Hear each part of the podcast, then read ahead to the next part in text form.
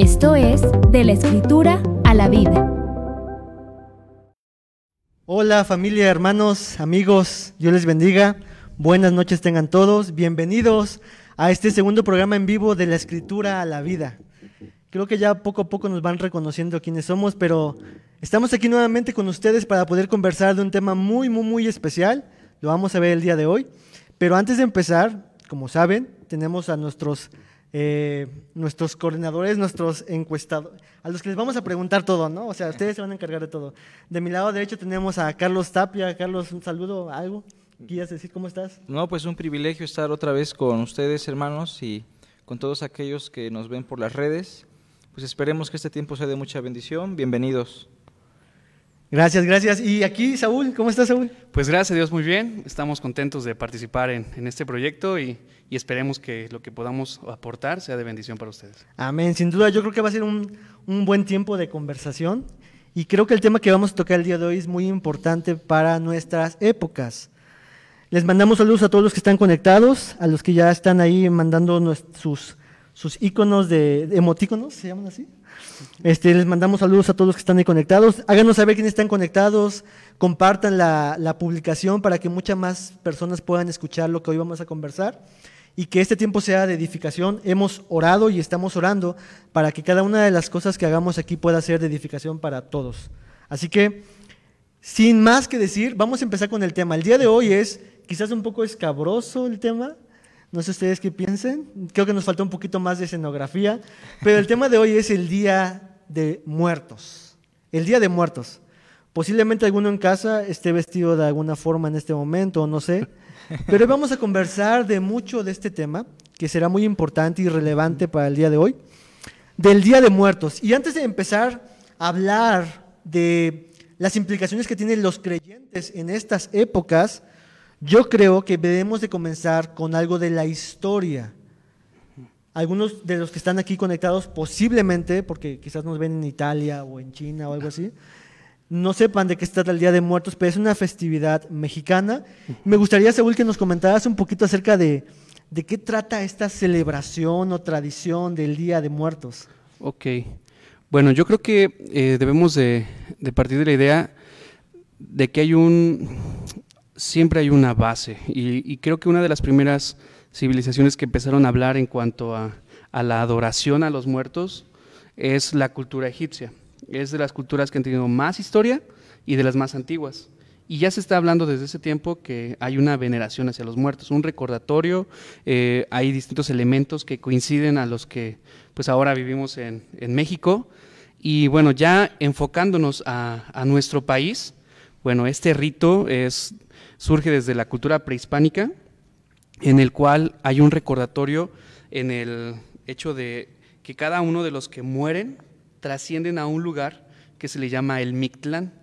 Y en ese Mictlán es un recorrido de 13 lugares en donde ellos van de alguna u otra manera purificando su alma. Entonces, esa parte, nosotros cuando estudiamos este tipo de, de creencias, lo que vamos a ver es que van a colocar ciertos regalos, utensilios, símbolos, herramientas, ¿no? símbolos. Uno de esos símbolos era una piedra de jade que era colocado en la boca de, de este muerto que representaba su corazón y una ofrenda para, para ese dios, Mictlantecutli se llama. Entonces, eso, eso eh, es interesante ¿por qué? porque cuando llegan eh, Hernán Cortés, ve todo este panorama ¿no? Ve este panorama, ve estas realidades de sacrificios, de veneración a los muertos, y él de alguna u otra manera comienza a tratar con el pueblo. ¿De qué manera? Eh, ellos se celebraban lo que es este, el fin de las cosechas y hacían sacrificios de niños en veneración a esos, a esos dioses. Y él lo que hacía era, ok, eh, vas a colocar, en vez de un sacrificio, una cruz en, en ese terreno. ¿No? Vas a colocar la Virgen en ese lugar y te vas a evitar el hecho de que hagas esos sacrificios y, vas a te va a ir bien en las cosechas. Entonces, eso fue permitido también por la corriente eh, católica, católica apostólica romana, y comienzan a trabajar, no a evangelizar a las personas, sino a evangelizar esa tradición. Como tratar de redimirla o de cristianizarla. es cristianizar la tradición. Ahora, si nosotros preguntamos el día de hoy a sacerdotes católicos en cuanto a qué piensan ellos, eh, en cuanto a, la- a esto del Día de Muertos, ellos lo que van a decir es, ok, es parte de la tradición. Ellos tienen un principio que es la- el creer en las escrituras, creer en la autoridad del Papa y en las tradiciones. Y ellos dicen, bueno, hemos ya evangelizado la tradición de tal manera que ahora ya no es eh, una, una adoración a los muertos, es un recordatorio. Ahora, eso es parte de un problema, que es el sincretismo, que es la fusión de, un- de una cultura eh, totalmente pagana con ese, ese eh, lo tratan de hacer como algo de parte de Dios. ¿No? Y fusionan estas partes y bueno, con un fin. ¿Cuál es el fin? Bueno, de alguna u otra manera que conozcan de Dios a través de sus tradiciones. Así como Y que quizás ciertas- no ser tan ásperos, ¿no? Con sus tradiciones, sino No como decir, es- puedes hacer ciertas cosas, pero añádele esto y tendrá más valor, ¿no? Como Sí, es, es buscar algo en común. O sea, ¿qué tenemos en común? Bueno, ¿qué podemos unir? Y bueno, eso trae terribles consecuencias. No, No sé, ese, ese cuadro eh, o ese aspecto histórico creo que es muy importante porque hasta el día de hoy nos impacta. ¿En qué aspectos? En que, por ejemplo, eh, si te hacen, eh, ¿cómo se llama esto? Del mal de ojo, si, te si hay quienes guardan este, el cordón umbilical del, del bebé para que no le hagan alguna brujería, alguna, alguna maldad. Dicen, bueno, es, esto nos lo enseña ¿no? este, la comunidad cristiana, entre comillas. Pero vemos que en realidad no, o sea, es parte de tradiciones, parte de ritos y, y esta parte de la celebración de los muertos, a pesar de que nosotros vemos que es cultural, bueno, vamos a aprender o vamos a tener un principio, que la cultura no está por encima de la escritura. Ok, ok, creo que esa es una base muy importante que acabas de decir y que no solamente afecta a algunas tradiciones o culturas, sino que tenemos la base de las escrituras como nuestra fuente de autoridad, es lo que dices, Sí, ¿no? No, es- sí. no- no nuestras experiencias, no las tradiciones, no la autoridad de alguna persona en particular, sino de, la, de Dios mismo, en realidad, Sí, claro. Eh, nosotros como comunidad cristiana eh, tenemos un, algo que se llama el principio regulador. Y el principio regulador lo vamos a tomar desde la escritura. Lo que la escritura enseña es lo que nosotros creemos, no la tradición, no la autoridad, en este caso como de un papa, sino exclusivamente lo que la palabra del Señor nos dice. Bien, y creo que el tema de la muerte, no sé ustedes, pero a veces es muy mistificado, se puede decir la palabra así, como que está lleno para algunos como de misterio, como que, o yo he escuchado mucho que me dicen, es que tú no sabes qué es lo que hay después de la muerte, ¿cómo tú me puedes asegurar tal o tal cosa, ¿no? Así como que hay ciertos inventos o creencias que se pueden formar, ¿no? ¿Qué piensas de eso, Carlos?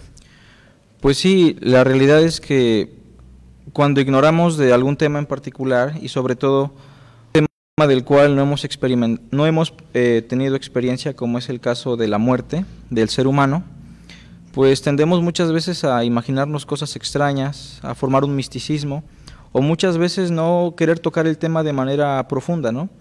Y es por eso que tenemos que ir a la única fuente de verdad absoluta, pues que son las Sagradas Escrituras, ¿no? Como dice ya Edgar. En ese sentido, pues en las Escrituras sí vamos a encontrar mucha información sobre la muerte y a través de la palabra podremos descartar aquellas ideas, misticismos o, fetiches que se han hecho con respecto a este asunto. Ok, ok. Entonces ya hemos conversado un poquito acerca de esta historia que es muy importante. Como, como mexicanos creo que deberíamos en cierta forma conocer de dónde provenimos todo esto.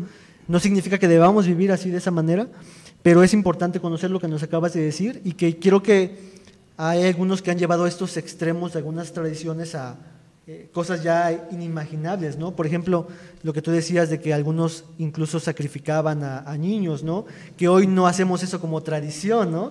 Pero algo que era muy común en aquel entonces, hoy no lo hacemos, ¿no? Entonces, la base que vamos a arrancar eh, para este momento, entonces, es lo que nos dijo Carlos acerca de las escrituras.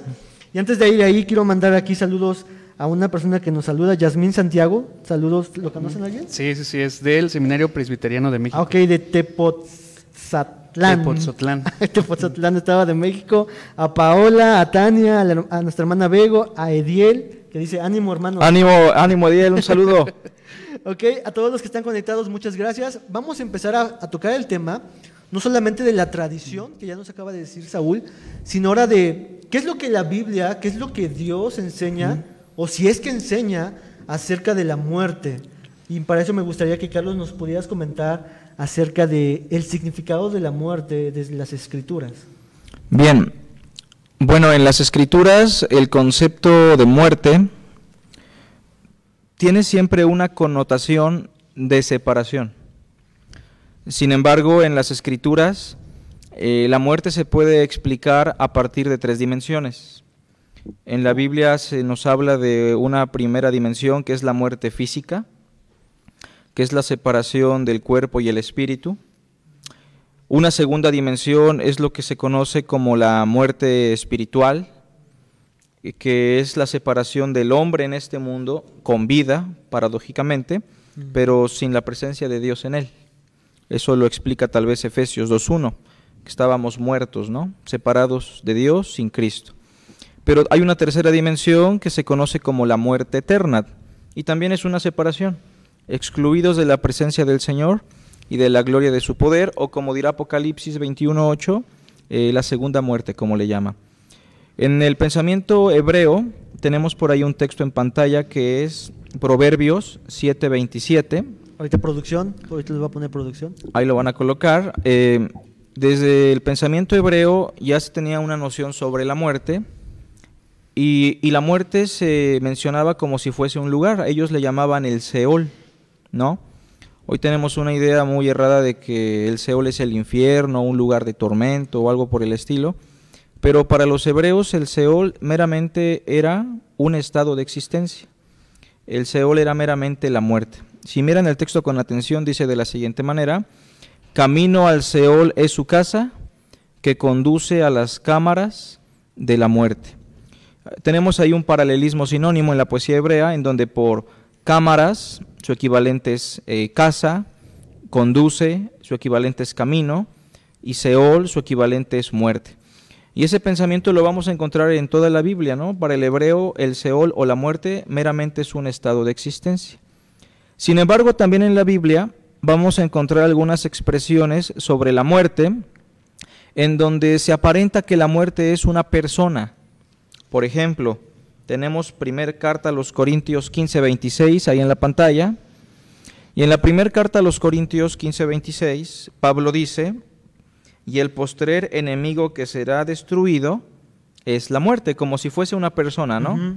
como, si, fuese, como si fuese un enemigo, un ser personal que está en contra de Cristo y en contra de los seres humanos.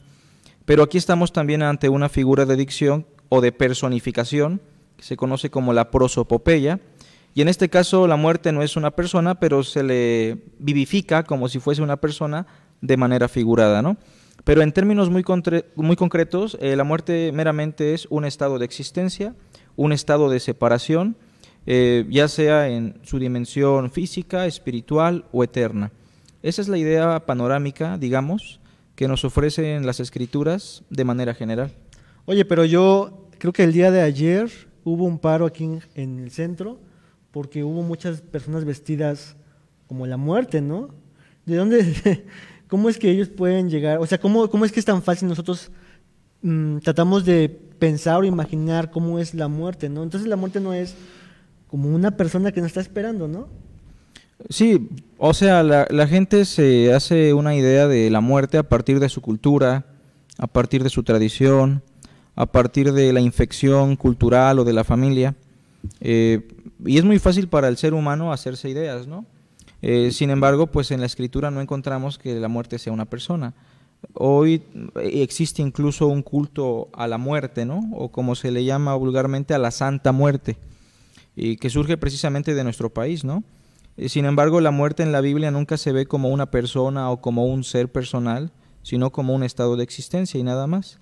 Un estado de existencia del cual ni siquiera podemos hablar mucho porque lo único que tenemos es la revelación de las escrituras y de eso no hemos experimentado aún nada ninguno de los, que estamos aquí. Ok, ok. Bueno, entonces, tomando este punto de que nos comentó Carlitos acerca de que estos tres visiones de la, de la muerte, la muerte física, la muerte espiritual, la muerte eterna, los que nos mencionaste. Hay una separación, que nos dices que hay una separación. Eh, la pregunta es, y me gustaría que nos pudieras apoyar esto, es, ¿qué es lo que sucede cuando una persona muere? Normalmente en estas épocas, muchos dicen, o algunos dicen, eh, ponen un altar de muertos y esperan que sus difuntos, ellos piensan como románticamente pensando de que ellos van a venir y regresar. Incluso algunos, yo he escuchado que algunos dicen, es que yo dejé este, este pan y al siguiente día como que perdió el sabor.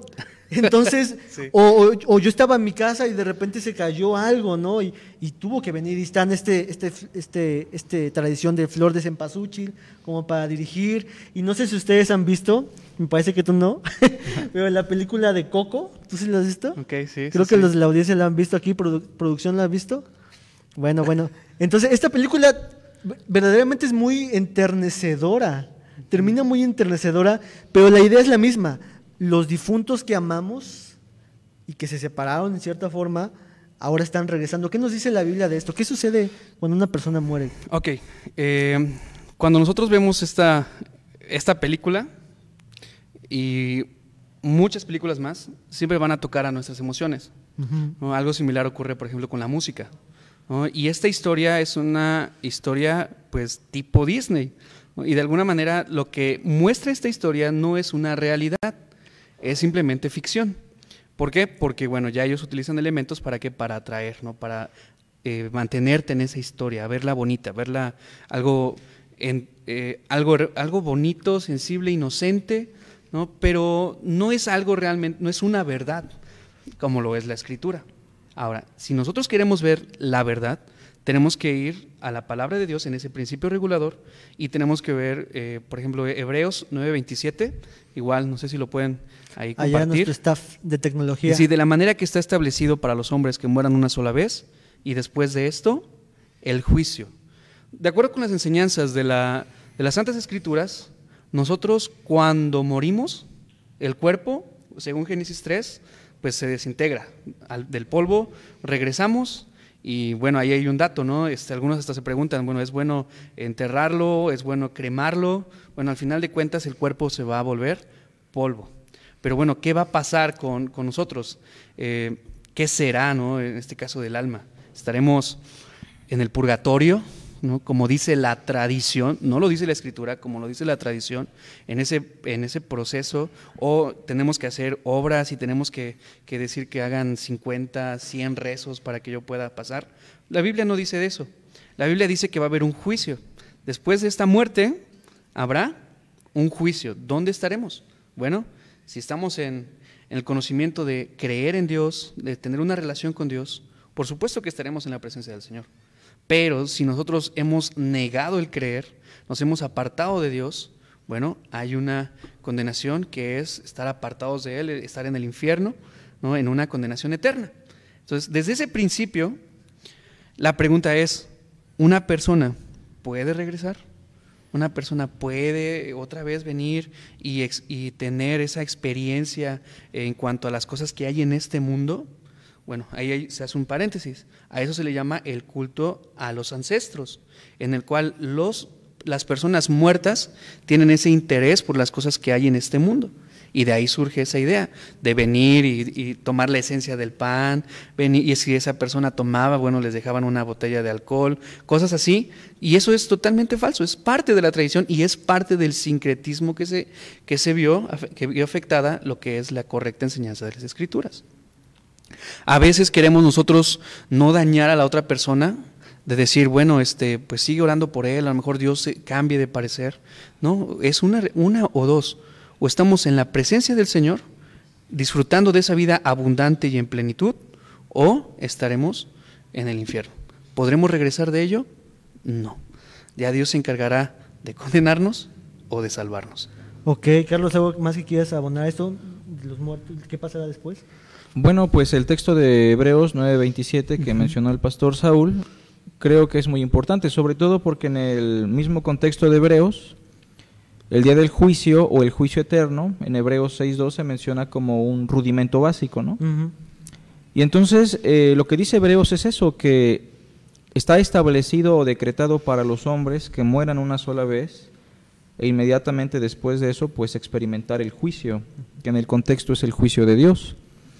Eh, y el juicio precisamente es el punto de quiebre en donde los seres humanos o van a su morada de consuelo eterno o van a un estado de condenación, tormento, exclusión del reino sin la presencia de Dios.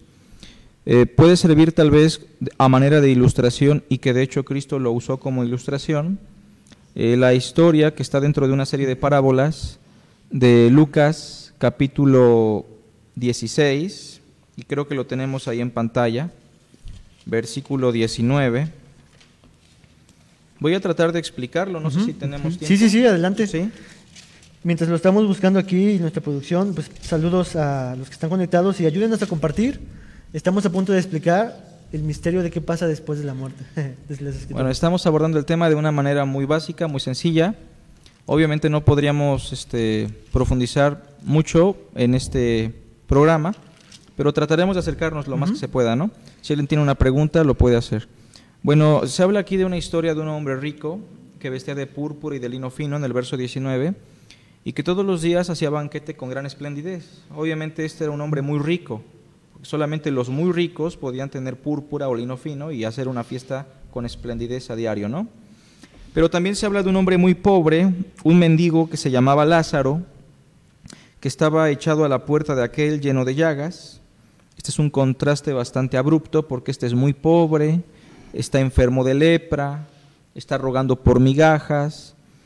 Eh, y en el verso 21 incluso se dice que aún los perros venían y le lamían las llagas, ¿no?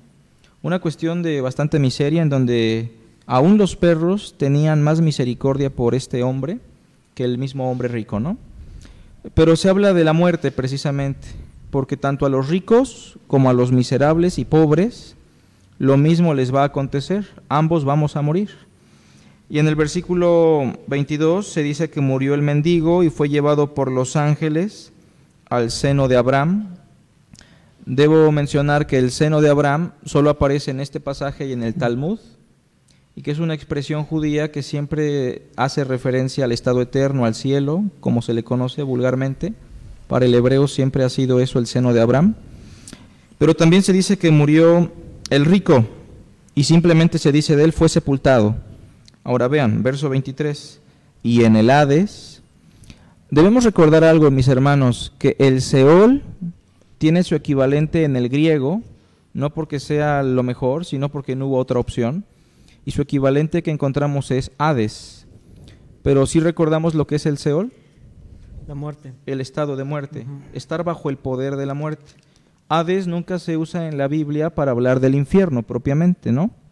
Sino más bien para hablar de la muerte o de aquellos que están bajo el poder de la muerte. Por eso se dice de Cristo que su alma no fue dejada en el Hades. No sé si recuerdan ese pasaje, ¿no? Bueno, entonces el rico, estando bajo el poder de la muerte, estando en ese estado de muerte, él no experimentó vida, obviamente, sino muerte total, separación de Dios, alzó sus ojos, estando en tormentos, y vio de lejos a Abraham y a Lázaro en su seno. Entonces él dando voces dijo, Padre Abraham, ten misericordia de mí, y envía a Lázaro para que moje la punta de su dedo en agua y refresque mi lengua porque estoy atormentado en esta llama. En esta historia eh, con lastres parabólicos sí encontramos muchas figuras, ¿no? Pero la realidad es la que queremos sustraer de aquí. Bueno, este hombre está en miseria total ahora y Abraham le responde en el verso 25, mira hijo, acuérdate que recibiste tus bienes en tu vida y Lázaro también males, pero ahora este es consolado aquí y tú atormentado. Entonces se hablan de dos destinos, de dos estados de existencia. Quedar bajo el poder de la muerte sin resurrección sería un estado de tormento, ¿no? Sin embargo, eh, quedar en la presencia de Dios sería un estado de consuelo. Verso 26, además de todo esto, una gran cima está puesta entre nosotros y ustedes, de manera que los que quisieren pasar de aquí a vosotros no pueden, ni de allá pasar acá. O sea, es imposible que pueda salir del lugar en el cual te encuentras, ¿no? Ni los que están en el consuelo, ni los que están en el tormento. Y bueno, se puede terminar la historia, pero hasta aquí creo que es suficiente para manifestar lo que pasa después de la muerte según las palabras de Cristo Jesús, ¿no? Y concuerda bastante con Hebreos 9:27, ¿no? Que después de la muerte viene el juicio y pues el estado eterno. Ok, ok, ¿algo quieres decir? No.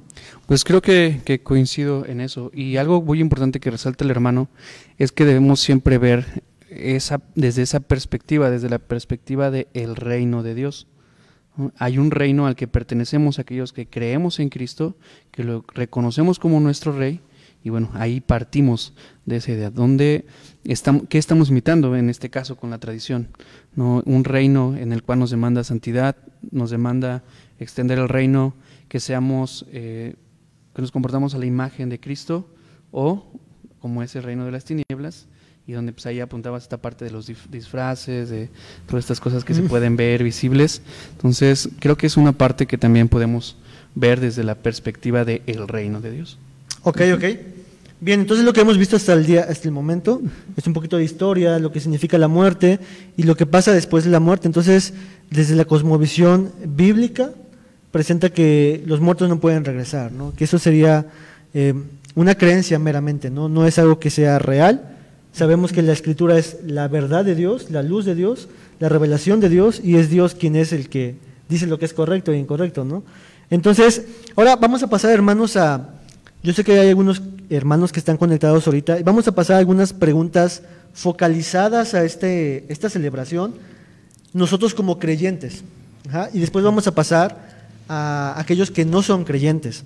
Entonces, para esta parte, aquellos que están conectados, si tienen alguna pregunta específica que les hayan hecho o que ustedes tengan que gire en torno de toda esta, esta tradición, esta celebración, por favor háganoslas llegar para que podamos darle lectura y que mis hermanos, los expertos aquí, puedan responder a sus preguntas, ¿sale? Entonces, la primera pregunta que yo quisiera hacerles es, ¿puede un cristiano, y me gustaría que lo contestara Saúl, ¿puede un cristiano celebrar Halloween o Día de Muertos? Ok, eh, estamos mencionando en cuanto a la perspectiva del reino.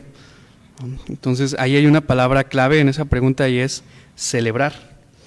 Yo creo que cuando nosotros eh, formamos parte en esa celebración, de alguna u otra manera estamos adorando, estamos eh, promoviendo, estamos siendo parte de ello.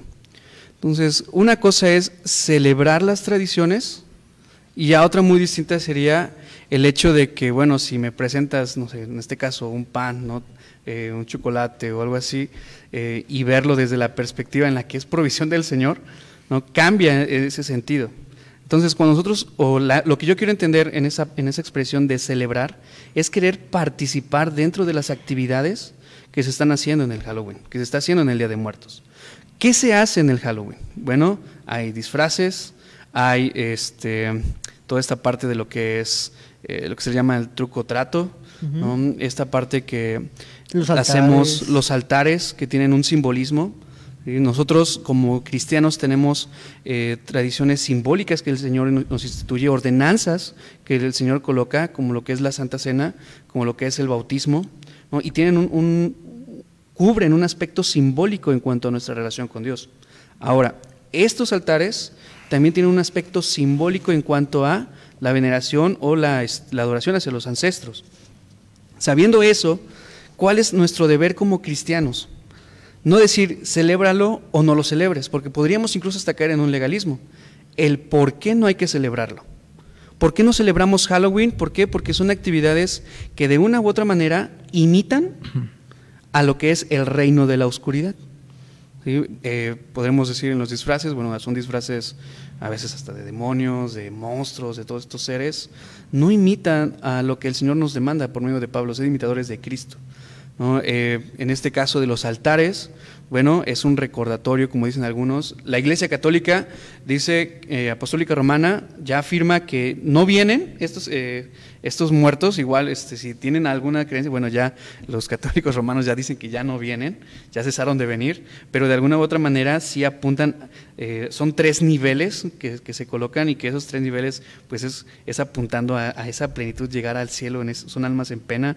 Entonces, cuando yo tengo esa información, Cuando yo descubro esto y, sumo lo que el Señor demanda, que nosotros, eh, por ejemplo, primera de Juan capítulo 1 menciona que, ¿cómo es? O sea, no, las tinieblas no pueden permanecer en medio de la luz. Entonces, yo no pertenezco a ese reino. Yo no quiero imitar a ese reino. No es el hecho de que mi iglesia me lo prohíba. No es el hecho de que el pastor me dice o me impone. Es el hecho de que yo puedo comprender que no pertenezco a un reino de las tinieblas y que no puedo representar a ese reino de las tinieblas. En el caso de, eso es en el caso del Halloween. En el caso, bueno, del Día de Muertos, de igual manera conozco, en lo personal ya conozco ese antecedente, sé la historia, ¿no? sé de dónde proviene. Entonces, de alguna u otra manera, no puedo glorificar a Dios con una actividad en la cual esté apuntando a eh, hechicerías, brujerías, eh, lo vemos en Levítico, no sé si tenemos este pasaje, perdón, Deuteronomio capítulo 18, versículos del 9 al 12, dice, eh, cuando entres a la tierra que Jehová tu Dios te da, no aprenderás a hacer según las abominaciones de aquellas naciones. No se ha hallado en ti eh, quien haga pasar a su hijo o su hija por el fuego, ni quien practique adivinación, ni agorero, ni sortilegio sortílego, ni hechicero, ni encantador, ni adivino, ni mago, ni quien consulte a los muertos, porque es abominación para Jehová cualquiera que hace estas cosas, y por esas abominaciones Jehová tu Dios echa estas naciones de delante de ti. Eso es un aspecto muy importante. Si yo pertenezco al reino de Dios, si el Señor me ha llenado de esa luz y puedo ver, así como lo expresaba Juan, ¿no? lo que hemos visto, lo que hemos oído, mm. lo que hemos eh, visto en cuanto al ser de Dios. Creo, hermanos, que el Espíritu Santo nos ayuda a entender que no debo de participar en esas actividades. No debo celebrar, como decía la pregunta, celebrar esas actividades. ¿Qué es algo cultural? Bueno, la cultura no está por encima de, la palabra del. Señor que es algo tradicional, que es algo que la escuela lo, promueve y que tenemos que hacerlo. Cuando yo celebro, estoy colocando mi corazón en esas actividades. Y esa es la invitación. O sea, no es el hecho de que, hermanos, está prohibido y satanizar el pan o satanizar este, el chocolate. No, es el hecho de dónde está tu corazón. ¿Qué es lo que quiere imitar tu corazón? ¿Qué es lo que hará en esta noche? ¿Qué es lo que hará el día de mañana tu corazón? ¿Abrazará esas tradiciones? ¿Abrazará esas, eh, esos ritos, esas actividades que tienen un trasfondo satánico? ¿O trataremos de ser luz y buscar cómo glorificar al Señor en medio de estas tradiciones compartiendo el verdadero Evangelio? No celebramos a la muerte, tenemos nueva vida en Cristo y una vida abundante y en plenitud. Ok, ok, pero en esa misma idea de no celebrar, ahora me volteo contigo, Carlitos. Carlos, perdón, Carlos. Carlitos. es que le decimos de cariño a Carlitos. Entonces, no celebrar. Yo soy cristiano. ¿Cuál debe ser mi actitud entonces en esta celebración que está ajena a mí, como, como cristiano, como creyente? ¿Qué es lo que yo, qué es lo que la Biblia me dice que debo, cuál debe ser mi actitud? Pues nuestro modelo de actitud siempre va a ser nuestro Señor Jesucristo, ¿no? Y entonces, em, digamos que la esencia de Jesucristo siempre fue y es el amor. Y todo lo que hagamos tiene que contribuir al amor, a las buenas obras, a la limpia conciencia. En ese sentido, nosotros no debemos menospreciar, rechazar, o ser intolerantes con aquellos vecinos, amigos, compañeros de trabajo que tienen estas tradiciones como importantes, ¿no? Porque ellos viven en, en un estado sin Dios, en ignorancia tal vez. Tal vez ni siquiera ellos dimensionan esto por un culto a los muertos, sino meramente por algo tradicional. Entonces, por esa parte sí me gustaría mencionarle a la iglesia, al pueblo de Dios, que no debemos ser tan radicales con este tipo de personas al punto de menospreciarlos de tal forma que ellos vean en nosotros agresividad, resentimiento en contra de ellos. Eh, pero por otra parte también nuestra actitud tiene que estar en función del amor y parte del amor es llevar a las personas a Cristo. Entonces, así como aprovechamos la Navidad, ¿no? Y para hablar de el nacimiento de Cristo, así como el apóstol Pablo aprovechó eh, al judaísmo para hablarles de Cristo a través del judaísmo, o a los gentiles para hablarles del Dios no conocido a través de sus ídolos. Nosotros tenemos que aprovechar estas festividades reitero, eh, aprovechar, no celebrar, aprovecharlas como un vehículo para explicarles a las personas, en este caso lo que es la muerte, que es un estado de existencia, y hacerles conscientes que un día ellos van a experimentar ese estado de existencia, ¿no? que tarde que temprano un día van a morir y que puedan entender lo que significa precisamente la muerte para llevarlos a Cristo, quien venció a la muerte y nos puede dar vida. Pero nuestra actitud siempre tiene que girar en torno al amor en cualquier cosa, hermanos, no importando si la tradición es la más satánica de todas. A las personas tenemos que mostrarles el amor. Reitero, tenemos que considerar tres cosas aquí. No lastimar la conciencia de un hermano débil, ¿no? Nuestro amor y nuestra tolerancia hacia estas tradiciones. ¿Puedes decirnos quién es un hermano débil? Un hermano débil sería un hermano que que sataniza por completo la tradición de tal forma que ni siquiera come pan de muerto, que no se come el tamalito que, se produjo en esta fecha, que no toma chocolate, o como por ahí comentaban, que se encierra en su casa porque ni siquiera tiene, eh, quiere tener contacto con la sociedad, porque la fecha para él es una fecha que realmente está influenciada por el mal, por Satanás. Entonces, por causa de este tipo de hermanos, tendríamos que tener cuidado de cómo vamos a reaccionar eh, hacia estas tradiciones. Número dos, debemos de hacer todas las cosas para la gloria de Dios, así lo dice Pablo, ¿no? Todo lo que hagan, háganlo para la gloria de Dios, sea que comamos o bebamos, hagamos todo para la gloria de Dios. Y lo tercero, Pablo dice que lo que no proviene de fe, en Romanos capítulo 14, verso 23, todo lo que no proviene de fe es pecado. Si yo participo de algún alimento, si yo participo de alguna tradición, pero eso no proviene de mi fe hacia Cristo, entonces eso es pecado. Entonces, considerando esto, hermanos, nuestra actitud tiene que estar en función de Cristo y su palabra, ¿no? Ok, la actitud nuestra, muy bien, muy bien. Hay algunas preguntas que están ahí en, el, chat. Eh, vemos que nuestro hermano José Villa ¿Tiene alguna pregunta? Sí, de hecho te le iba a preguntar a ti. Gracias, gracias producción. Ese es mi hermano. Todo un saludo a mi hermanito. Ah, tu hermano. Saludos a José Villa. José Villa. Y saludos. José Villa dice los siguientes saludos. Sí, a, Julio Cupul, que también por ahí nos ve. puso otra pregunta exactamente. Ahorita vamos a responderlas, ¿sale? José Villa dice lo siguiente. A ver quién, quién de los dos se puede animar a responderla. Dejamos a Carlitos porque es mi hermano.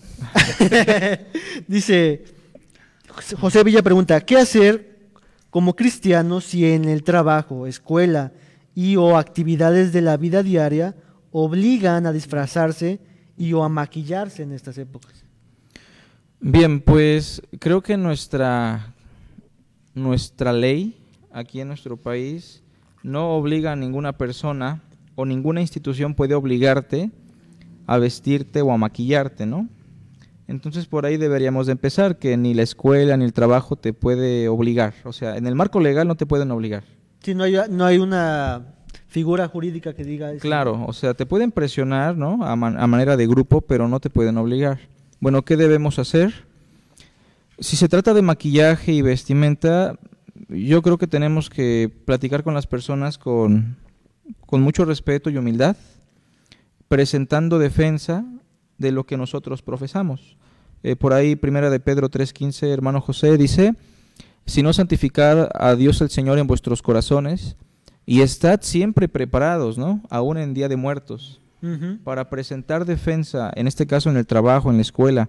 Pero fíjate lo que dice, hermano, con mansedumbre y reverencia, o sea, con humildad y respeto, ante todo aquel que os demande razón de la esperanza que hay en vosotros en ese sentido, sea un joven, un padre de familia, eh, cualquier persona que esté pasando por algo similar, eh, la persona tiene que hablar. Y tiene que hablar con respeto, mansedumbre y decirles, miren, yo respeto su tradición. Eh, yo no voy a impedir que ustedes hagan esto en el trabajo, en la escuela. Sin embargo, yo tengo una fe, al igual que ustedes. Sin embargo, yo tengo una convicción, una tradición, si quisiera llamarle así, al igual que ustedes, y yo no puedo participar de esto porque esto puede dañar a otras personas, puede dañar incluso a mi conciencia. En ese sentido, yo les pido que me toleren y yo respeto su celebración, ¿no? Entonces, creo que eso es lo que se debe de hacer, hermanos, en ese sentido. Eh, cuando ya se trata de otra cuestión en donde sí el gobierno te está presionando, eh, pues también tenemos que evaluar qué tipo de circunstancia es. Pero ya cuando la cosa se pone fea, pues el apóstol Pedro dijo, es menester obedecer a Dios antes que a los hombres, ¿no? Pero todo lo tenemos que hacer con sabiduría y prudencia, en este caso para no perder el semestre o para perder el trabajo, ¿verdad? Entonces seamos astutos como serpientes, pero sencillos como palomas. Ok, ok. Pues ahí está la respuesta, hermanito. Eh, José Villa, eh, espero que haya sido de, de- de luz, o al menos considerarla. Y otra pregunta que hace Julio Capul. ¿Capul? Cupul. Cupul. Saludos, hermano. Julio Cupul, que le voy a enlazar con dos preguntas y te la voy a decir a ti. Saúl, ¿va? Y ya de ti dependerá. la primera pregunta te voy a decir lo que dice Julio Capul. Cupul. Dice, ¿puedo llevar una corona a la tumba de mis padres? Ok, ok. Me imagino que en estas épocas, ¿no? Sí. Bueno, hay, voy a contestar la manera de, de lo que en su tiempo, eh, cuando estaba yo dentro del, seminario, eh, hice esa pregunta, ¿no? Si podíamos comer pan de muerto, podíamos... Este... Entonces, yo creo que por el hecho de ser forzosamente estos días, puede ser en otro mes, puede ser otra fecha, puede ser en el momento en el que tal vez ese lugar donde está este, colocado el cuerpo de, su padre eh, se está deteriorando y tiene un cierto cuidado, se requiere una limpieza en el área. O sea, si lo hacemos desde esa perspectiva, de que quede limpio, de que quede eh, agradable, está bien. Pero si nosotros lo hacemos con un estado de conciencia en el que decimos, se va a enojar, lo tenemos muy olvidado, eh, pobrecito, este, todos los demás están adornados y él siente feo de que no ha sido limpiado ese lugar, creo que ya no sería el enfoque correcto. Simplemente es una manera de limpiar el área que se adquirió en ese lugar, en el cementerio, que se vea un lugar este, respetable, pero no por el hecho de que él necesite de ese regalo, que necesite de ese presente. A manera de limpieza, podría ser que sí. A manera de que esté agradable, adelante. Pero ya en un estado en el cual, digamos, que esté mirándote, que esté presente y que diga, ay, qué bien, mi hijo se acuerda de mí, eso es totalmente eh, erróneo y no lo recomendaría. Entonces, podemos hacerlo en diciembre, podemos hacerlo en enero, podemos hacerlo en cualquier otra fecha, no necesariamente en este, en este tiempo. Lo que yo te entendí un poquito es acerca de la actitud con la que estás haciendo, la, la fe con la que estás actuando en hacer esas cosas, ¿no? exacto, exacto. Entonces, si tú vas con la idea de que te está recibiendo eso, de que él se está agradando de lo que estás haciendo, pues ya lo comentamos al principio, ¿no? Sí. Una persona muerta, pues está muerta, ¿no? O sea, ya no hay, ya no hay más. Entonces, no, eh, detrás de eso estaría una, una clase de idolatría, en cierta forma. Exacto. Entonces, nada más eh, es como cuidar los, tus corazones, ¿no? Con Cuidar nuestro hacemos, ¿no? corazón, exactamente. En ese mismo sentido, la siguiente pregunta que te quería hacerte, y que mando saludos aquí también a Adriel Naín, que también creo que unos días acaba de exponer algo similar. Eh, saludos, bro, espero que algún día estés por acá con nosotros. Aquí está Carlos. Saludos, hermano. Y la siguiente pregunta que quería hacerte a ti. Saúl, es, ¿qué pasa si una persona, voy a su casa y está el altar de muertos, por alguna razón yo voy a su casa y literalmente él toma algo del altar y me lo da. Digamos, ¿qué te gusta, hermano? ¿Un tamal o un chocolate? ¿Qué te gusta? Pues le entramos al chocolate y al Ah, pan, bueno. ¿no? Sí, le entramos a los Te da dos. un chocolate, ¿no? Entonces, ¿está bien? ¿Está mal? ¿Qué, opinión? Eh, bueno, debemos de recordar siempre que nuestro proveedor es el Señor. Y, y realmente esto que, que ha sido, sí, lo podemos ver de esa manera, ha sido ofrendado de alguna manera a esa persona que ha partido. Bueno, eh, tenemos en considerar que nuestro Dios es Dios, lo menciona la Escritura. Y Él es quien se encarga de santificar nuestros alimentos, de todo lo que Él nos provee, y esa manera eh, de poder adquirir algo desde esa perspectiva, que es Dios mismo el que lo está, lo está ofreciendo. Creo que el hermano fue puntual cuando hablaba de, de esa manera, ¿no? Como es el hecho de que todo esto que, que apunte a, a cosas que pudiéramos satanizar, ¿no? Que puede decir, bueno, no, esto ya está maldito en alguna otra perspectiva. Pues no, lo tomaremos como algo eh, en ese sentido de piedad, en ese sentido de compasión y de alguna u otra manera, ¿para qué? Para poder generar una relación con esa persona y poco a poco ir de- eh, desenvolviendo esa gran verdad que en algún momento tú y yo recibimos, que es el Evangelio.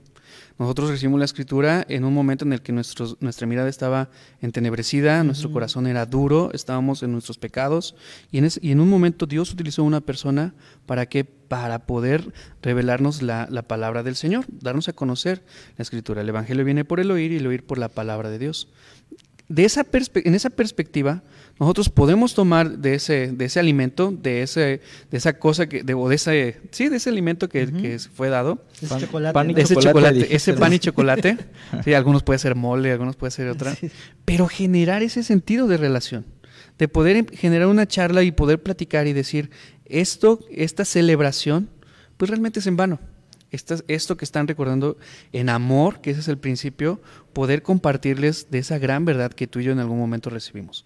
Entonces, si les invitan, pues ok, adelante, pero reiterando esa parte, no con el fin de celebrar, con el fin de poder compartir del Evangelio.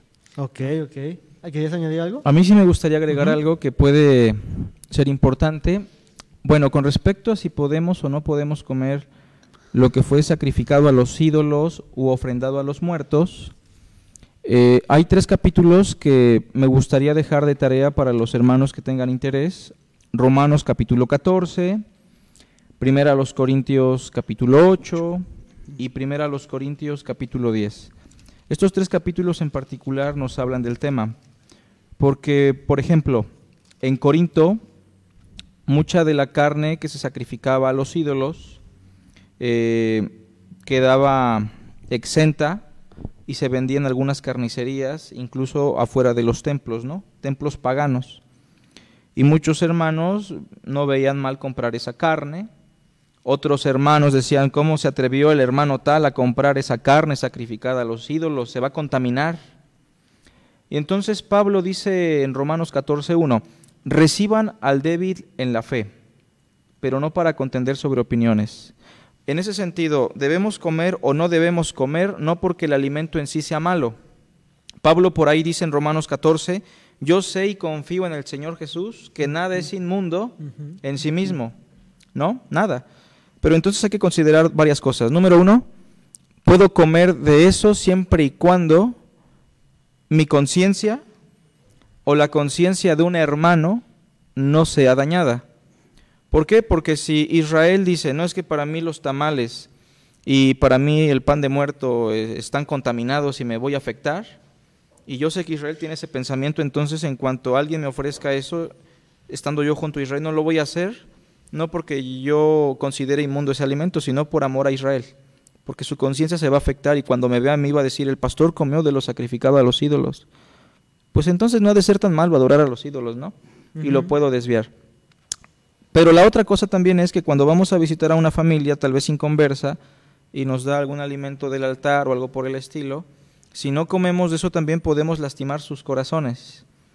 Y entonces si vamos a comer de esos alimentos debemos orar, no porque estén contaminados, sino por darles testimonio. E inmediatamente si tenemos la posibilidad debemos de compartirles del Evangelio. Eh, sea que comamos, bebamos o hagamos cualquier otra cosa, hagámoslo para la gloria de Dios y en torno al amor. Eh, tengo un testimonio muy breve por ahí, les prometo que no es un testimonio de Navidad o de Año Nuevo, pero en una comunidad donde teníamos una misión, eh, terminamos el culto y en esa comunidad se celebraba en ese día el, el- un santo, ¿no? Y se hizo una super comida muy grande, pero no llegó el sacerdote, ¿no? Y quién mejor que, que el, el- el sacerdote Carlitos para apoyarles, ¿no? Entonces les pude predicar. Este, al final me invitaron de comer, me llevé a la congregación chiquita que estaba ahí, de nuestra iglesia. Comimos mole, tamales y todo. Eh, obviamente los hermanos no eran eh, débiles en su conciencia y a partir de eso pudimos evangelizar a algunas personas, ¿no?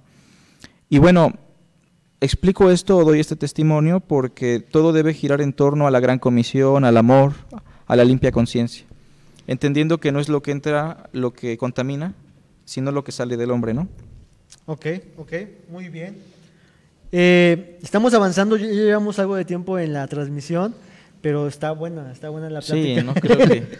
Entonces, seguimos, hermanitos, a los que están conectados. Melissa Ramírez pregunta algo que, que a ver quién no puede contestar. Y lo voy a también focalizar a- a- al tema de la familia. Melissa Ramírez dice, si alguien está colocando un altar en el trabajo y me pide de favor ayudarle a colocar algo porque no alcanza o no puede, ¿qué puedo hacer? Esa es, esa es una, una pregunta. Y la segunda pregunta, que quiero también enfocarlo al tema de la familia. O sea, yo tengo una hija que tiene tres años y que pronto, pues pronto va a tener en algún momento al kinder y se va a enfrentar contra todo esto. Eh, ¿Qué hacer con nuestros hijos? Son dos preguntas, ¿no? Entonces, ¿alguien? ¿Quién, quién se quiere animar? Una Ok. de Melissa. La primera pregunta es poder ayudar a colocar las, los utensilios de, Ajá, del me- que no altar. puede colocarlo, digamos, no, no le alcanza. Y yo que estoy más grande, lo coloco, ¿no? Ok, ok. Este,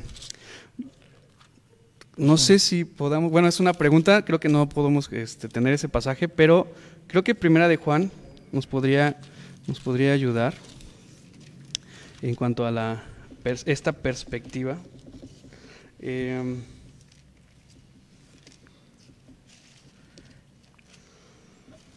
dice Primera de Juan capítulo 2, versículo 4, el que dice yo le conozco y no guarda sus mandamientos, el tal es mentiroso y la verdad no está en él, pero el que guarda su palabra, en este verdaderamente el amor de Dios se ha perfeccionado, por esto sabemos que estamos en él.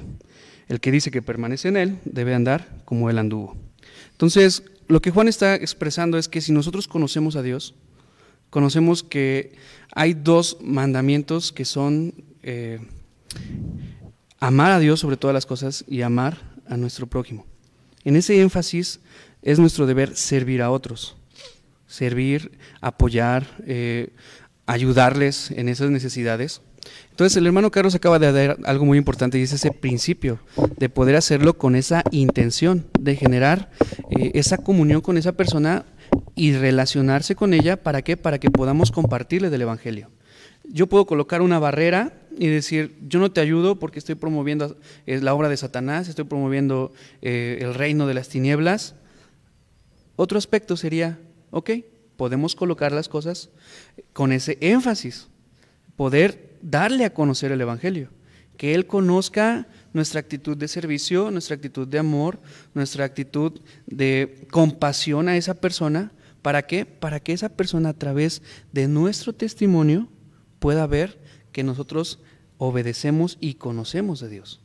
No sé si me, si me Sí. igual hermano, podría... Sí, a mí me gustaría darle una respuesta. ¿Melisa? ¿A la hermana Melissa, Melissa Ramírez. ¿No es la hermana de, de Teteles y Atempan? Bueno, No sí es la hermana que fue mi alumna, saludos allá. este, bueno, primero los Corintios 8, 4 en adelante nos dice algo, hermana.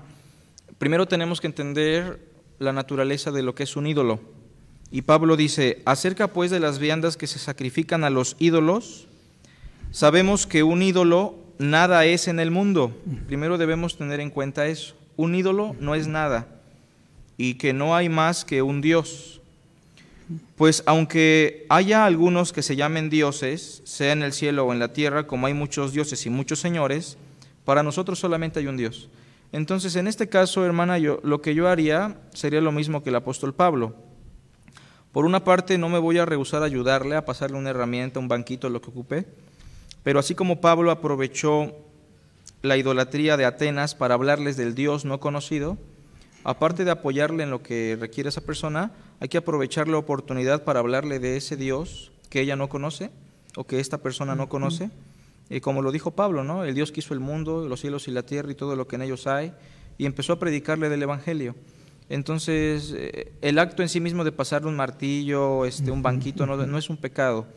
Eh, pero también debemos de tener cuidado de, de que siempre se manifieste de nuestra parte el Evangelio del Señor Jesucristo, ¿no? Ok, ok, ok. Y bueno, dice que sí soy, sí soy hermanito, el de la, su alumna, ¿no? Ah, un saludo a su esposo también, a sus hijos, que Dios les bendiga. Y la, la- la última pregunta que vamos a hacer, creo que por este momento, y ya casi estamos ah, por finalizar, es con los hijos, el tema de los hijos, o sea, porque ya es un ter- una tercera persona, ¿no? Entonces, mm, eh, ¿cómo, ¿cómo responder ante nuestros hijos y ante la escuela? en donde les demandan ciertas cosas, qué hacer, qué no hacer, el típico que les piden que la calaverita, que es un refrán, ¿no? un verso, eh, que disfrazarse, que hacer cualquier otra cosa, ¿no? Entonces, algo que nos puedan eh, apoyar o, o- o dar luz. Pues ahí mismo en la primera carta a los Corintios, capítulo 8, dice el verso 1, En cuanto a lo sacrificado a los ídolos, sabemos que todos tenemos conocimiento. Entonces Pablo está diciendo, los que tenemos conocimiento no tenemos problema con esto. Eh, sin embargo, tengamos cuidado porque el conocimiento envanece, pero el amor edifica. Entonces lo que se debe hacer con el niño es instruirle, proveerle de conocimiento, de herramientas teológicas, bíblicas, para que él pueda entender lo que se está haciendo en la escuela, ¿no? Pero hacerlo de tal forma que el niño no menosprecie a sus compañeros, los haga sentir mal o meramente termine en conflicto. Entonces, si al niño se le está pidiendo que participe de algo y usted percibe que el niño no tiene el conocimiento, está muy pequeño o se puede afectar, porque hay diferentes niños, entonces, como padre de familia, se tendrá que hablar con la maestra, la escuela y explicarles el por qué, como lo mencionábamos con José, ¿no? Eh, en el trabajo. Reiterando que la educación en México es laica y gratuita, supuestamente, ¿no? Entonces nadie te puede obligar a que tu niño lo haga. Este, explicarle al niño lo que la palabra enseña, y si el niño llega a tener un conocimiento pleno de Dios y sobre los ídolos, entonces el niño no se va a afectar y al final de cuentas el papá tiene la responsabilidad de evitar que el niño este, participe de eso, ¿no? Si es que le puede afectar, porque hay diferentes eh, niveles de madurez en cuanto a los niños. Ok. ¿Quieres añadir algo más? Pues yo creo que tomando de la escritura, eh, Deuteronomio 29, 29, las cosas secretas pertenecen a Jehová nuestro Dios, mas las reveladas son para nosotros y para nuestros hijos para siempre, para que cumplamos todas las palabras de esta ley creo que apuntan a la responsabilidad de como padres darles a conocer el Evangelio a sus hijos. Que ellos puedan abrazar las escrituras es responsabilidad de los padres, no digo de nosotros, yo no tengo hijos, no creo que el hermano Calitos tampoco, pero sí vemos ese énfasis. Eh, los padres es, son los primeros maestros en cuanto a la palabra de Dios para estos pequeños. Y hay algo muy interesante eh, cuando vemos eh, Mateo 18, eh, cuando el Señor dice, dejad a los niños venir a mí, eh, y si alguno es causa de tropiezo, dice, mejor, es mejor aventar este, una piedra, una piedra al, mar y que muera esa persona, es digno de muerte. Entonces, eso debe de traernos a nosotros, a nuestra conciencia, la responsabilidad, si en un futuro nos da eh, la bendición del Señor de ser padres, de instruir correctamente en, en el sentido de quién es Dios, qué quiere Dios, qué hace Dios, cómo nosotros podemos conocer a Dios a través de las escrituras, no imitar eh, en este caso ¿no? a las distintas eh, religiones que utilizan el sincretismo, que utilizan el pragmatismo, ¿para qué? Para poder atraerlos, sino ser conscientes en un estudio serio, en un estudio genuino de las escrituras y que ellos puedan, a partir del conocimiento del ser de Dios, creer en, Cristo, creer en, su obra, reconocer que Él es su Salvador y ahora sí poder entender desde la perspectiva del reino si esto que van a hacer lo van a hacer para adorar, venerar a los, a los muertos o es una actividad más de la escuela. No sé si, lo, si me explico. A mí sí me gustaría mencionar algo. Hay muchos papás cristianos, y bueno, el cristianismo en general es muy escapista, ¿no? Que si va a haber una gran tribulación, nos arrebata el Señor que si voy a estudiar en la primaria, pues mejor en una este, escuela cristiana o ni vayas a la escuela, ¿no? No es que yo esté en, eh, en contra de esto, o sea, es, eso a mí no me causa ruido si va un niño o no va a la escuela. El problema no es quitar al niño del peligro, sino llevarlo también al área de, de Cristo, llevarlo a la instrucción, porque muchos papás dicen, no, pues que en la casa no ponemos ni pino, ni, ni celebramos Día de Muertos por los niños, ni películas de terror, ¿no? Este, pero pues nunca le leen la Biblia al niño, ¿no? Nunca le explican el Evangelio. Llega a los 15 años y el niño se va a todo aquello que nunca le permitieron. Entonces no basta con dejar de adorar a los ídolos, sino que tienen que llevar al niño a adorar al Dios vivo y verdadero. Solamente comento esto para los papás porque muchas veces piensan que con evitarle practicar algunas cosas basta. Y es importante que al niño lo conduzcan a Dios y a su palabra, ¿no? Incluso suponiendo que el niño se vistió de calavera, ¿no? Vamos a pensar que ya. Bueno, eso no le va a hacer tanto daño como el daño que le va a hacer que sus papás nunca le pongan la atención espiritual. Eso sí le oh. puede hacer mayor daño, ¿no? Cierto, totalmente cierto. Pues claro. Es muy importante eso que acaban de, mencionar, porque es más fácil hacer de un niño moralista Y es mucho más fácil cambiar su conducta o evitar ciertas cosas en su vida que mostrarle el Evangelio, llevarlo al Evangelio, llevarlo a Cristo, ¿no? Y Claro. la verdad, modelar su corazón, ¿no? Llevarlo. Hay un hermano que pregunta, bueno, ya la, ahora sí la última pregunta. Dice el hermano Fernando Tenorio, ¿alguien lo conoce Fernando ustedes, no? Yo lo recuerdo de hace el programa anterior, ¿no? Ah, sí. Ah, sí, Se sí. quedó su pregunta Que quedó pendiente De- una pregunta, hermano, ¿eh? Y aquí después lo... Vamos a contestar, darle respuesta al hermano. Dice nuestro Sí. hermano Fernando Tenorio, eh, está bien hacer una fiesta parecida a una fiesta de disfraces, pero en la iglesia y el mismo, pero no igual en ese mismo día. O sea, es, es una fiesta pero de disfraces, pero que se hace el 3 de noviembre. ¿En la iglesia? En la iglesia. Sí, está mal, porque en la iglesia no se tienen por qué hacer esas cosas, ¿no? Ok. La iglesia es para adorar a Dios, eh, con orden, decencia, escuchar su palabra. O sea, lo que hacemos en la iglesia es, todo gira en torno a Dios, ¿no? Y no encontramos en el Nuevo Testamento que las iglesias este, se disfrazaran, ya sea de muertos, de superhéroes o de algo, ¿no? Eh, De hecho, debo mencionar eso porque está muy de moda, ¿no? Que se van a evangelizar vestidos de payasitos o de Superman o de Batman. Eh, Precisamente lo que menciona este Villa, ¿no? El sincretismo. Querer jalar a las personas con ese tipo de cosas. Entonces, entendamos que en la iglesia no vamos a hacer otra cosa más que tres cosas. Dice Pablo que debemos orar, este, debemos cantar y debemos escuchar con el espíritu, primero a los Corintios 14, pero también con el entendimiento. Entonces, para el hermano Tenorio, eh, pues la respuesta sería no, no hay razón de por qué hacer ese tipo de cosas. O sea, no encontramos ni a Jesucristo, ni a los apóstoles, ni en el Nuevo Testamento, eh, a los hermanos este, celebrando algo en particular, o llegando vestidos de José el Soñador, yo de Nabucodonosor, tú te vas de Caín, y cosas así, ¿no? Entonces debemos apegarnos al método y al modelo que Cristo nos muestra. Creo que ahí no hay punto de discusión. Jesús Adán Romero creo que estaría en desacuerdo contigo, bro. Bueno, A manera de, de poder agregar, y, y me gustaría esto poder definirlo, eh, esta palabra del sincretismo eh, lo vamos a ver en el aspecto cultural y en el aspecto religioso.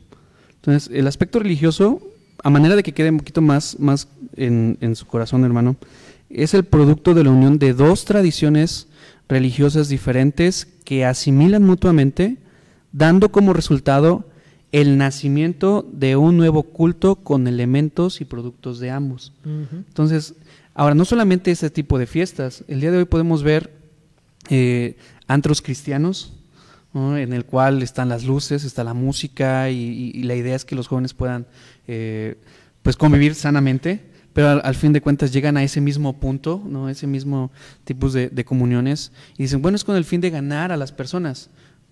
Veamos lo que dice la historia del cristianismo. Estas, estas ideas han traído confusión y han traído una separación al verdadero evangelio. Y a veces es muy difícil y es muy triste cuando ya estás tratando con un grupo de personas que están conociendo del Señor, que están abrazando las escrituras y de repente, o sea, oye hermano, ¿y qué piensas en cuanto a los rezos? ¿No? O hermano, es que mi vecina, o hermano, es que esto queda tan arraigado. ¿no? Eh, hace tiempo había una frase que quedó muy arraigado en, la, eh, en, la iglesia y decía, habíamos, en algún tiempo surgió una frase que era, soy tan grande como del quien creo, de quien creo. O sea, apuntando a que somos iguales en, en la grandeza del Señor. Y eso fue hace años, hace 15 años, yo creo, hace 16, 17 años. Y hace unos meses, como el Señor dice, somos tan grandes como de quien creemos. ¿Cómo es posible que haya perdurado esa enseñanza hasta el día de hoy? Ese es el problema de las confusiones. ¿no? Los abrazamos tanto, creemos que es algo normal y de repente pues va a alterar la correcta enseñanza. Totalmente. Y bueno, a manera de, no sé cómo decir la palabra, pero de la, de la pregunta de los que no hay que disfrazarnos, ¿no? Un pastor decía, pero no te disfrazas de, de duende o de bruja, pero bien que te disfrazas de cristiano, ¿no? O sea, de tu moralismo, de, de tú pensar que eres cristiano y en realidad estás aparentando y das una fachada. A mí me pasó mucho tiempo cuando yo me congregaba en una iglesia, mucho tiempo, donde yo me ponía, o así lo veo, como máscaras, ¿no? que en realidad eh, no daban fe de lo que había en mi corazón, ¿no? Y es, es más fácil. Pero bien, hermanos, estamos avanzando. Eh, creo que hay dos extremos que debemos evitar. Un extremo es como normalizarlo todo, aceptarlo todo, mezclarnos tanto que no haya diferencia que de lo que es el mundo, el sistema del mundo, con lo que es un cristiano, ¿no? Entonces podemos caer en ese extremo de normalizarlo todo, todo está bien, abracémoslo todo, hagamos el sincretismo, no importa, la, la. Ese sería un extremo que creo que debemos evitar. Y el otro extremo creo que debemos evitar es encerrarnos en una burbuja en estos tiempos en donde todo es demoníaco, todo es satanizado, todo es, está mal, yo no voy a comer de nada y aléjate de mí, pecador, y etcétera, ¿no? Creo que son estos dos extremos que debemos evitar y lo que hemos conversado el día de hoy es apuntar a, a lo que nuestros corazones, que es lo que la Biblia nos informa que nuestro corazón debe de abrazar y así vivirlo, ¿no? Vamos a pasar a la última parte y este sería como el llamado, porque creo que hablando acerca del Día de Muertos, creo que hay algo peor que la muerte física, ¿no crees, Saúl? Muchos toman a la ligereza la muerte, incluso se pueden, en cierta forma, de manera burlesca o chistosa, disfrazarse de la muerte y decir muchas cosas acerca de la muerte. Tengo aquí algo que un, un escritor decía, Mario Benedetti, dijo que la muerte es solo un síntoma de, que hubo vida, o sea, como minimizar la muerte, ridiculizar la muerte. El científico Stephen Hawking, no sé si lo dije bien, pero saben quién es, dice, no tengo miedo a la muerte, pero no tengo prisa por morir, tengo mucho que hacer primero.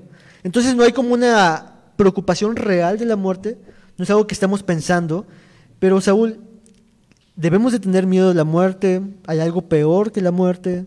¿Qué nos podrías decir desde las escrituras? Hay un pasaje que, que platicábamos, es Mateo capítulo 10, versículo 26, dice, así que no los temáis porque nada hay encubierto que no haya de ser manifestado, ni oculto que no haya de saberse. Lo que os digo en tinieblas, decidlo en la luz, y lo que oís al oído, proclamadlo desde las azoteas. Y no temáis a los que matan el cuerpo, mas el alma no pueden matar. Temed más bien a aquel que puede destruir el alma y el cuerpo en el infierno. No se venden dos pajarillos por un cuarto, con todo, ni uno de ellos cae a tierra sin vuestro Padre, pues aún vuestros cabellos están todos contados. Así que, no temáis, más valéis vosotros que muchos pajarillos. A cualquiera, pues, que me confiese delante de los hombres, yo también le confesaré delante de mi Padre que está en los cielos. Y cualquiera que me niegue delante de los hombres, yo también le negaré de mi Padre que está en los cielos. Y hay un pasaje, este, este pasaje, eh, que es el versículo 28, no temáis a los que matan el cuerpo, mas el alma, el alma no puede matar, temed más bien a aquel que puede destruir el alma y el cuerpo en el infierno. Este pasaje nos invita a poder temer al Creador del universo, al Creador de los cielos y de la tierra y ese es nuestro Dios, a quien nosotros seguimos. Creo que, eh, como lo mencionan eh, el libro de Apocalipsis, la muerte será destruida. Eh, pasaremos desde esa perspectiva del reino de una creación a una nueva creación, donde no habitará el pecado, donde no habrá más muerte, donde no habrá más llanto, no habrá más lloro. ¿Por qué? Por la obra redentora de Cristo.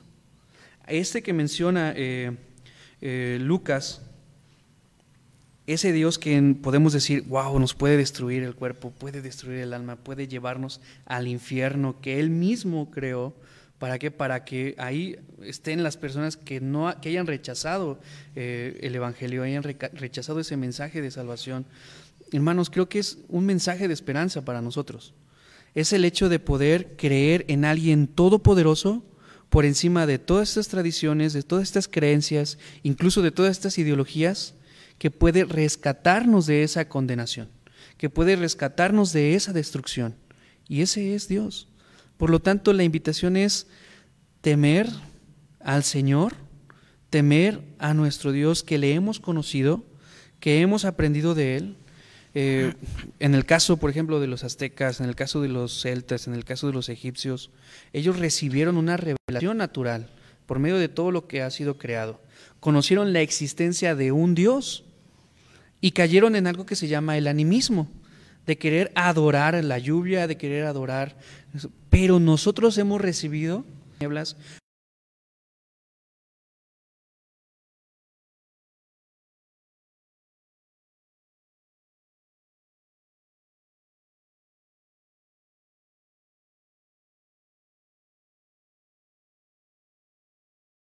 como, como lo menciona el Salmo capítulo 1, que el Señor conoce el camino de los justos, mas la senda de los malos perecerá, apuntando a que tenemos una gran esperanza en el Salvador, tenemos una gran esperanza en Dios. Ese que puede destruir el alma y el cuerpo, temedle, pero al mismo tiempo recibirle y creer en Él. No hermanito Carlito, si quiere complementar Claro, pues como mencionábamos, eh, la muerte es un estado de existencia y hay muchas personas, y espero que no sea el caso de ninguno de los que nos están viendo desde casa, muchas personas que físicamente aún no han muerto, pero según las escrituras sí hay personas que están en un estado de muerte, en un estado de separación. ¿Y qué significa eso? Que están muertos espiritualmente y eso conlleva a que ellos están sin Dios, sin Cristo y sin esperanza en este mundo. Hay muchas personas que ahorita celebran a la muerte de manera inconsciente y sin embargo no se dan cuenta que ellos están en un estado de separación. Dios no habita en ellos, Dios no tiene una relación íntima con ellos, no los conoce. Y bueno, estamos a punto de terminar este, esta sesión acerca, este especial, programa especial acerca del Día de Muertos. Y hemos dicho muchísimas cosas, hermanos. Hemos creo que asentado algunas bases importantes de lo que es la muerte, de lo que sucede después de la muerte y algunas preguntas focalizadas en entorno a esta festividad. Y se podría hablar creo que muchísimo todavía más porque creo que hay muchas preguntas, eh, unas más complicadas, otras más que, están eh, que hemos platicado un poquito de ellas. Pero nos, nos, quedamos, hermanos, en, en, algo que nos comentaba Saúl acerca que lo peor de la muerte no es la muerte en sí, sino la eternidad a la cual algún día despertaremos todos. Dicen las estadísticas crueles que 10 de cada 10 personas mueren. Y lo que hemos leído hoy es de que todos vamos a ir a un juicio final. Las malas noticias son estas, de Jesús lo dijo, el mundo ya está en condenación. Todo aquel que no tenga a Cristo, todo aquel que no esté en unión a Cristo, ya está condenado, porque ellos han rechazado el amor de Dios, han rechazado a Cristo, han rechazado la única esperanza y, y lo único que nos espera después de la muerte a todos es solamente una horrenda expectación de juicio. Pero ante esto, ante esto, Carlos, me gustaría que nos señalaras un poquito acerca, o mucho, acerca de la esperanza y la vida que encontramos como de testimonio en las, en las escrituras, el Evangelio. Claro, pues desde que Dios creó el universo, su deseo no fue que el hombre muriera. Sin embargo, el hombre pecó y por el pecado vino la muerte y así la muerte pasó a todos los hombres por cuanto todos pecaron, según Romanos 5.12. Y entonces el mundo quedó bajo condenación. Sin embargo, hace dos mil años aproximadamente, Dios envió a su Hijo Jesucristo, el segundo Adán, para revertir ese efecto quien vivió una vida sin pecado, que llegó a ser perfecta, murió en la cruz por nuestros pecados, cargando la maldición que trajo el pecado y la maldición de la ley, pero resucitó al tercer día de entre los muertos, y con su resurrección, Cristo nos garantiza también la resurrección en un futuro. Pero el hecho de que todos vamos a resucitar no lo podemos negar. El punto es que Dios desea que todos resucitemos pero a la manera de Cristo, para vida eterna, no para confusión, porque hay un gran grupo que va a resucitar definitivamente, pero con un cuerpo no glorificado y con una condición de condenación. En ese sentido me gustaría citarles, hermanos y amigos que nos ven, eh, Juan 5:24 y hacerles ver que hay una esperanza de vida, que efectivamente usted un día va a morir y inmediatamente de que usted muera va a abrir sus ojos en ese día del juicio para que Cristo le juzgue. Pero usted puede llegar a ese día muy tranquilo, con mucho gozo, si entiende que hoy, en este momento, usted puede pasar de muerte a vida por medio de la fe en Jesús de Nazaret, el autor de la vida, quien murió por nuestros pecados. Miren, dice así, de cierto, de cierto os digo, Juan 5:24, el que oye mi palabra y crea al que me envió, tiene vida eterna. Fíjense que no dice tendrá, sino tiene, porque la vida también es un estado de existencia, es la unión con Dios y con Cristo ya hoy. Y no vendrá condenación, dice el texto finalizando, mas ha pasado de muerte a vida. Y esa es la esperanza que tenemos, hermanos, que hay un solo Dios y un solo mediador entre Dios y los hombres, Jesucristo. Y todos nosotros vamos a morir sin duda alguna.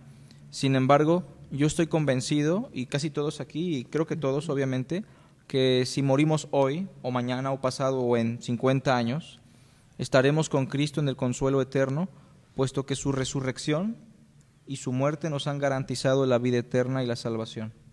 Y esa es la esperanza que tenemos, hermanos, una salvación gratuita por medio de la fe. Amén. Eh, Saúl, ¿algo quieres añadir? Yo creo que descansamos en esa esperanza de pertenecer al reino de, de Dios, de ser parte de, de, ser llamados sus hijos, que apunta a una, a, a una relación de, eh, familiar con el Señor como nuestro Padre. Ahora, aquí en la tierra estamos en medio de un mundo caído, somos, debemos recordar que somos extranjeros, somos peregrinos, no pertenecemos a, esta tierra, no pertenecemos a estas tradiciones, no pertenecemos a estas costumbres. Y algo que en algún momento vamos a experimentar todo cristiano es enfrentar ese momento en el que ante la tentación, ante las costumbres, ante las tradiciones, estaremos mostrando si el seguir a Cristo o caer en ellas. Todos vamos a pasar en ese momento, en, en tomar esa decisión. Confiemos en esa esperanza que tenemos en el Señor. Confiemos en que Él es nuestro Salvador, que los tesoros que estamos nosotros, eh, podemos decir, atesorando, no son terrenales. No es el disfrute que nosotros podemos vivir en este mundo en base a estas tradiciones, pues no se comparan con lo que el Señor tiene preparado para nosotros. Y que esa sea nuestra esperanza. ¿Para qué? Para que en medio de estas celebraciones, de estas tradiciones, eh, Dios sea glorificado. ¿De qué manera? Presentando ese Evangelio, ¿no? con reverencia, con mansedumbre. Y hay algo curioso, hermanos.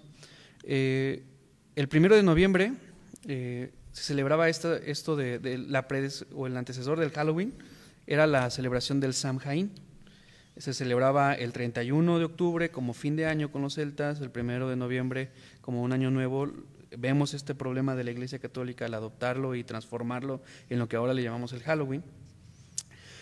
Es curioso porque hace 500 años, pues en medio de estas fiestas, en medio de estas tradiciones, pues Dios levantó a hombres como Martín Lutero para estar haciendo una declaración de su fe, estar mostrando lo que revela las escrituras y de alguna u otra manera, en medio de esta oscuridad, el Señor se glorifica. Y hoy recordamos mayor aún, con mayor amor, ese movimiento que impulsó a que las escrituras fueran llevados a la población y no quedara solamente a un grupo de personas.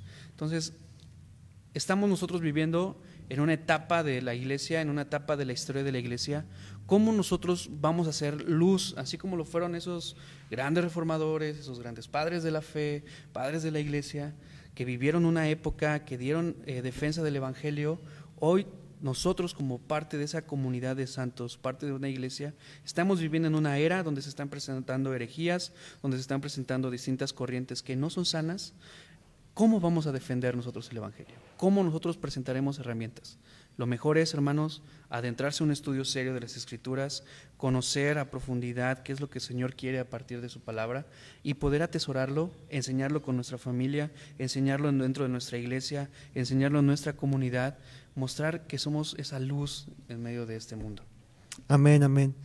Pues bueno, hermanos, amigos que nos están escuchando, que están aquí en la retransmisión, eh, ya lo han escuchado. Eh, creo que si una muerte debiéramos de celebrar, y más que la muerte, es la muerte de Cristo a favor de nosotros y la resurrección que se llevó a cabo y que a través de la muerte, de su vida entera, de su muerte y de su resurrección, es que puede dar vida a los que están muertos, ¿no? Como dice Efesios capítulo 2, estando muertos en nuestros pecados, Él nos dio vida cuando estábamos en esa situación, ¿no? Entonces, quedémonos con esta parte y me gustaría que termináramos y, después nos despedimos con una oración. Carlitos, ¿nos puedes dirigir? Claro, oremos al Señor dándole gracias por la obra de su Hijo, quien resucitó para darnos vida. Padre, te agradecemos por este tiempo de meditación, de charla, este tiempo de reflexión, pero te damos gracias por tu Hijo, quien murió y resucitó para que no quedásemos en un estado de condenación y de muerte. Gracias por mis hermanos que hoy te han servido en esta producción, en esta labor, y gracias por los hermanos y amigos que nos sintonizan desde su casa. Te rogamos para que todos aquellos que aún no te conocen puedan llegar a la vida, que es una relación contigo y con tu Hijo. Bendice, Señor, lo que resta de esta jornada. Te lo rogamos en Cristo Jesús. Amén. Amén. Amén. Pues bien, eh, hermanos, saludos a todos los que están conectados ahí. Creo que por ahí vi al hermano Alexis González, pastor. Saludos al pastor Alexis, No sé si lo conozcas, bro, pero esperamos algún día invitarlo aquí, que haya... conocer al hermanito. que Sí, sí. Se, se nos esconde mucho, ¿verdad? Se esconde mucho. Bueno, les mandamos saludos a todos. eh, nos vemos la próxima sesión. Esténse pendientes porque eh, estaremos nuevamente en otra sesión en vivo comentando acerca de los atributos de Dios o lo que estamos viendo en los miniclips. Estaremos, tenemos pendiente por ahí una respuesta de Saúl que va a contestar a Es nuestro cierto, hermano sí. Tenorio, creo que se llamaba. Y, y bueno, eh, al- a nuestro hermano Alexis dice, así sea, te lo rogamos, Señor. Bueno, creo que es en la oración. Saludos hermanos, ¿cómo están? Estamos aquí, hermano, ya sabe, aquí ya listos para todo lo que continúa ahorita. Bien, hermanos, pues Dios les bendiga a todos. Gracias, Carlos, gracias, Saúl, por todos y a todo el equipo técnico aquí. Dios les bendiga, nos vemos pronto. Hasta pronto. Esto fue Desde la Escritura a la Vida. Que Dios les bendiga, hermanos.